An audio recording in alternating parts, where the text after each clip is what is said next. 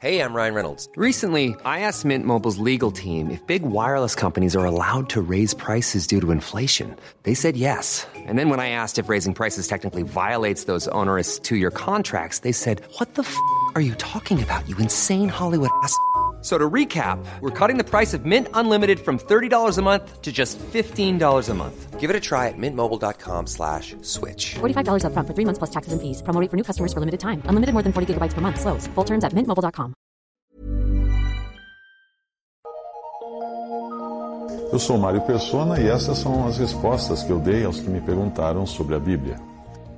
Você enviou uma extensa lista de versículos alegando que são usados por aqueles que não acreditam na salvação eterna e exclusivamente por fé na obra de Cristo. São pessoas que acham que o sacrifício de Cristo não foi totalmente consumado. Teria ele se enganado quando deu esse brado na cruz: está consumado? São pessoas também que dizem que foram deixadas coisas para nós fazermos, coisas que Jesus não conseguiu fazer para nos salvar. As pessoas que alegam isso podem, até ter boas intenções, mas elas não percebem o quanto estão denegrindo o sacrifício perfeito do Cordeiro de Deus. Se ficou algo para fazermos, então Cristo não fez tudo o que ele veio fazer. Se formos salvos pela fé nele e em sua obra, mas só continuarmos salvos pela nossa própria perseverança, então Deus não é poderoso para evitar que as suas ovelhas sejam arrancadas de suas mãos. Eu vou transcrever os versículos que você enviou com as devidas explicações. O primeiro está em Êxodo 32, 30, uh, capítulo 32, versículos 32 a 33.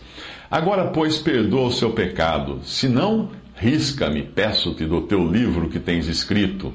Então disse o Senhor a Moisés: Aquele que pecar contra mim, a este riscarei do meu livro. Fecha aspas. Esta passagem não fala de perda da salvação, mas fala de perda de privilégio. Moisés pediu a morte física, mas não é o que Deus lhe dá. No versículo 35 desta, deste mesmo capítulo, uh, Deus pune o povo que havia feito o bezerro de ouro, pelo qual Moisés não era o responsável. Em Ezequiel 18, 24 e 26 diz: Mas desviando-se o justo da sua justiça e cometendo a iniquidade, fazendo conforme todas as abominações que faz o ímpio, porventura viverá? De todas as justiças que tiver feito, não se fará memória, na sua transgressão com o que transgrediu e no seu pecado com o que pecou, neles morrerá. Dizeis, porém, o caminho do Senhor não é direito Ouvi agora, ó casa de Israel, porventura não é o meu caminho direito? Não são os vossos caminhos tortuosos? Desviando-se o justo sua da sua justiça e cometendo iniquidade, morrerá por ela. Na iniquidade que cometeu, morrerá. Até aí a passagem. Mas, mais uma vez, o assunto aqui não é a salvação eterna, mas é a vida física e a morte física.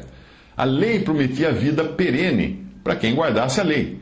Mas como ninguém seria capaz de guardar a lei, esta logo mostrou que não poderia ser o remédio contra o pecado, pelo qual a morte entrou no mundo. A paga pela desobediência e, impiedade do homem sempre foi, segundo a lei, a morte. Mas o assunto aqui não é a condenação eterna, mas a morte física. É como você falar num país que tem pena de morte, falar assim, olha, se você, se você eh, cometer um crime, você morrerá. É claro que morrerá. O país tem pena de morte, ele vai morrer se ele cometer o crime. Era basicamente isso que estava falando ali no Antigo Testamento. Em Mateus 18, uh, Mateus, Mateus 12, versículos 31 e 32, é outro versículo que você enviou. Portanto, eu vos digo: todo pecado e blasfêmia se perdoará aos homens, mas a blasfêmia contra o Espírito não será perdoada aos homens. E se alguém disser alguma palavra contra o Espírito do uh, contra, contra o Filho do homem, ser-lhe-á perdoado. Mas se alguém falar contra o Espírito Santo, não lhe será perdoado nem neste século, nem no futuro.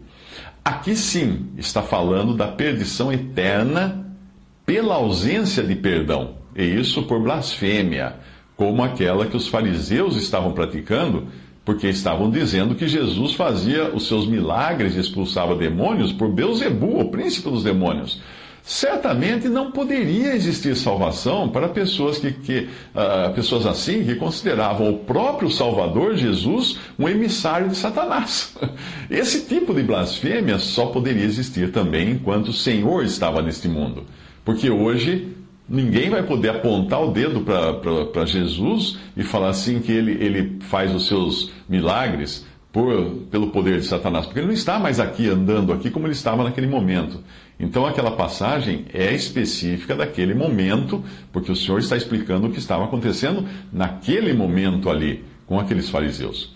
Outra passagem que você enviou é Gálatas 5, de 1 a 4. Estai, pois, firmes na liberdade com que Cristo nos libertou, e não torneis a colocar-vos debaixo do jugo da, servidão. Eis que eu, Paulo, vos digo que se vos deixar de circuncidar, Cristo de nada vos aproveitará.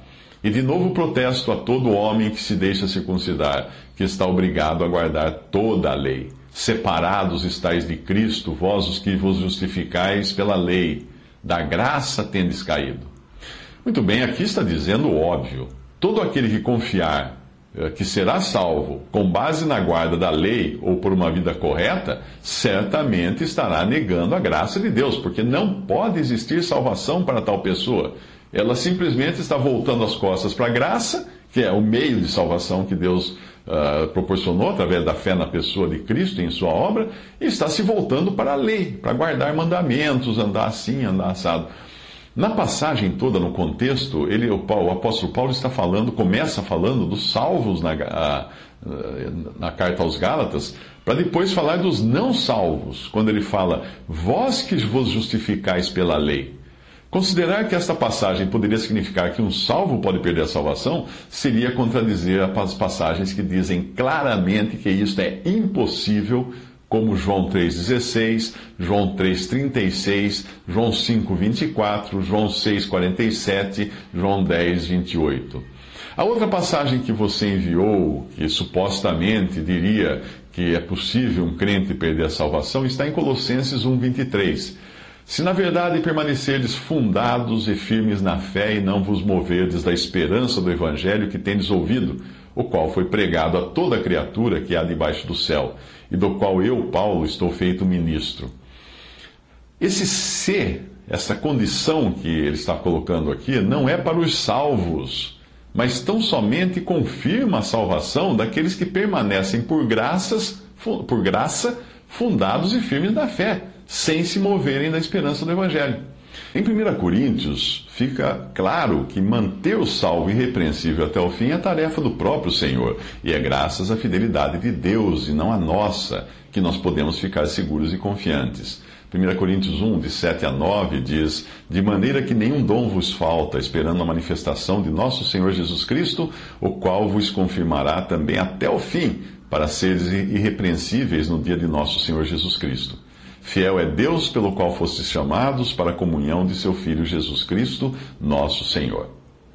A outra passagem que você enviou é 2 Pedro 1, de 10 a 11. Portanto, irmãos, procurai fazer cada vez mais firme a vossa vocação e eleição, porque fazendo isto nunca jamais tropeçareis, porque assim vos será amplamente concedida a entrada no reino eterno de nosso Senhor e Salvador Jesus Cristo. Essa passagem nos fala do andar e da vida prática do cristão que já foi salvo por Cristo. E esse andar, essa vida prática devem ser condizentes com a posição que ele agora ocupa em Cristo. É fácil ver que está falando do andar porque fala de tropeçar. Não é colocada em dúvida a entrada no reino eterno, mas sim como será essa entrada, amplamente ou não. Algumas traduções trazem ricamente, outras abundantemente, ou seja, são adjetivos de uma entrada que já foi obtida pelo sacrifício de Cristo. A tradução na linguagem de hoje está errada, por dizer que receberão todo o direito de entrar no reino eterno. Essa linguagem de hoje é a pior tradução que você pode encontrar da Bíblia. Aí ela supõe, essa versão supõe que a salvação é obra de nossos próprios esforços, o que não é verdade, e ainda por cima invalida o sacrifício de Cristo. Romanos 8, de 12 a 14, é a outra passagem que você enviou. De maneira que, irmãos, somos devedores não à carne para viver segundo a carne, porque se viverdes segundo a carne, morrereis, mas se pelo Espírito mortificardes as obras do corpo, vivereis. Porque todos os que são guiados pelo Espírito de Deus, estes são filhos de Deus. O contexto do capítulo, se você ler o contexto todo, está falando claramente da vida que nós tínhamos na carne, a qual não podia levar outra coisa senão, senão a morte. Somente aqueles que têm o Espírito de Cristo, ou seja, que são realmente convertidos, são filhos de Deus.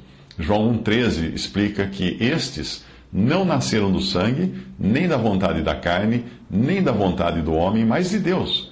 Portanto, continua sendo verdade que os que ainda estão na carne não nasceram de novo, não estão salvos e, portanto, não podem perder uma salvação porque nunca a tiveram.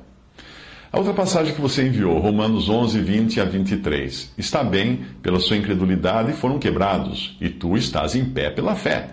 Então não te ensoberbeças, mas teme, porque se Deus não poupou os ramos naturais, teme que não te poupe a ti também. Considere, pois, a bondade e a severidade de Deus para com os que caíram severidade, mas para contigo benignidade. Se permaneceres na sua benignidade, de outra maneira também tu serás cortado. E também eles, se não permanecerem na incredulidade, serão enxertados, porque poderoso é Deus para os tornar a enxertar. O, assunto do capítulo, é importante você ler o capítulo todo, porque o assunto do capítulo não é a salvação individual, mas é o testemunho coletivo no qual ele compara Israel com os gentios. Israel são os ramos naturais e foram cortados para dar lugar aos gentios.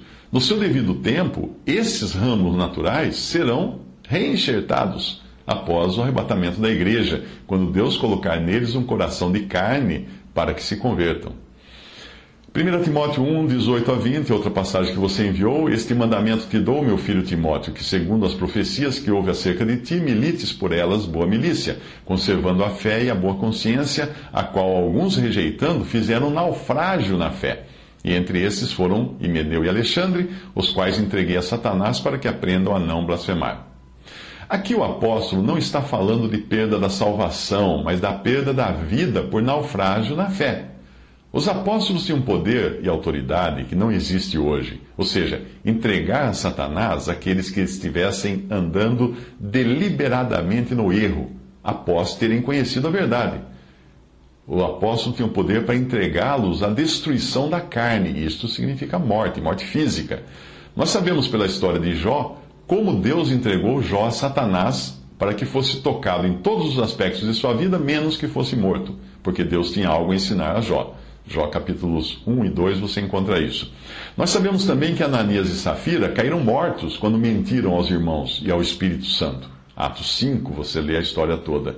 E nós sabemos também que Paulo, nós vemos Paulo dizendo aos coríntios que aquele que andava pecando deveria ser entregue a Satanás para a destruição da carne, para que o espírito fosse salvo na vinda do Senhor, em 1 Coríntios capítulo 5.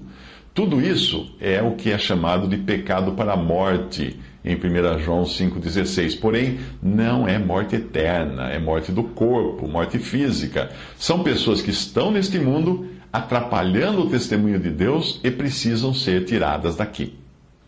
2 Timóteo 4, de 7 a 8. Combati o bom combate, acabei a carreira, guardei a fé. Desde agora a coroa da justiça me está guardada, a qual o Senhor, justo juiz, me dará naquele dia, e não somente a mim, mas também a todos os que amarem a sua vinda. Aqui não fala de salvação.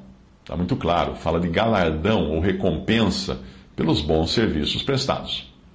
A outra passagem em Hebreus 3, versículo 6: Mas Cristo, como filho sobre a sua própria casa, a qual casa somos nós, se tão somente conservarmos firme a confiança e a glória da esperança até o fim. E Hebreus 3,14: Porque nos tornamos participantes de Cristo se retivermos firmemente o princípio da nossa confiança até o fim. Praticamente repete a primeira passagem. Muito bem, aqui ele fala o óbvio. Considerando que é o Senhor quem vos confirmará também até o fim, para seres irrepreensíveis no dia de nosso Senhor Jesus Cristo, como disse Paulo em 1 Coríntios 1, de 7 a 9. Agora, Hebreus 10, 26 a 27. Porque se pecarmos voluntariamente, depois de termos recebido o conhecimento da verdade, já não resta mais sacrifício pelos pecados, mas uma certa expectação horrível de juízo e ardor de fogo que há de, de devorar os adversários.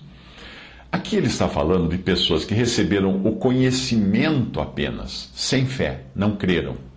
E a conclusão do, do discurso de estudo, no, no, no capítulo 10, versículo 39, diz isso. Nós, porém, não somos daqueles que se retiram ou de que voltam atrás para a perdição, mas daqueles que creem para a conservação da vida. Percebe? 1 João 5,16: Se alguém vir pecar seu irmão, pecado que não é para a morte, orará e Deus dará vida àqueles que não pecarem para a morte. Há pecado para a morte, e por esse não digo que ore.